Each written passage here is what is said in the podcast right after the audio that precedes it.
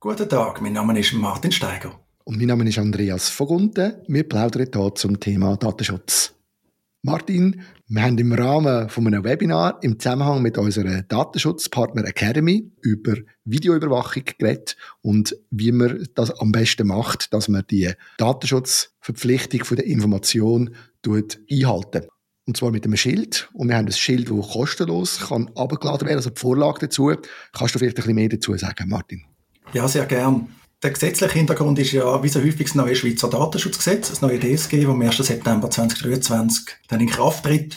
Und da gibt es ja allgemeine Informationspflicht. Das heißt, Erkennbarkeit von der Datenbearbeitung allein langt nicht mehr. Und der neuliegende Vorschlag ist, dass man abgestuft informiert, letztlich auch nach dem Vorbild von der Datenschutzgrundverordnung.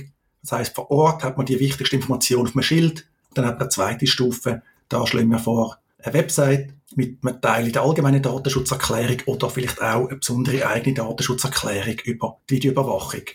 Da haben wir das Schild entwickelt und ja, da stellen wir wirklich gratis, frei zur Verfügung, in verschiedenen Farben, in verschiedenen Formaten, mit und ohne QR-Code. Das kann man wirklich beliebig bearbeiten. Das ist die Idee.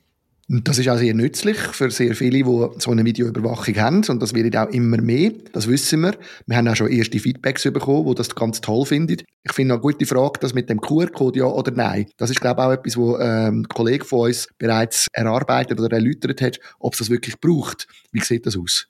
Da kann man ganz klar sagen, der QR-Code ist optional. Sehr vieles ist optional. Schild, wie es standardmäßig daherkommt, das ist eine Empfehlung, die funktionieren sollte man kann zum Beispiel auch darüber diskutieren, mit Angaben zu den Verantwortlichen auf dem Schild stehen oder könnte ja auch erst auf der zweiten Stufe stehen. Da ist beides möglich.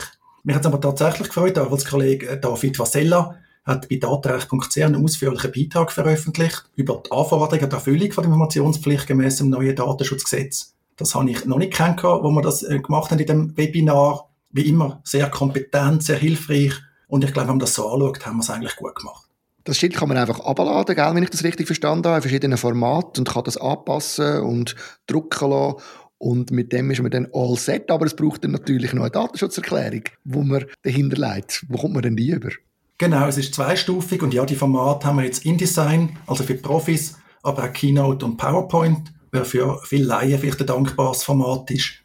Ja, und Datenschutzerklärung haben wir verschiedene Möglichkeiten. Wir tun natürlich gerne Lösungen anbieten.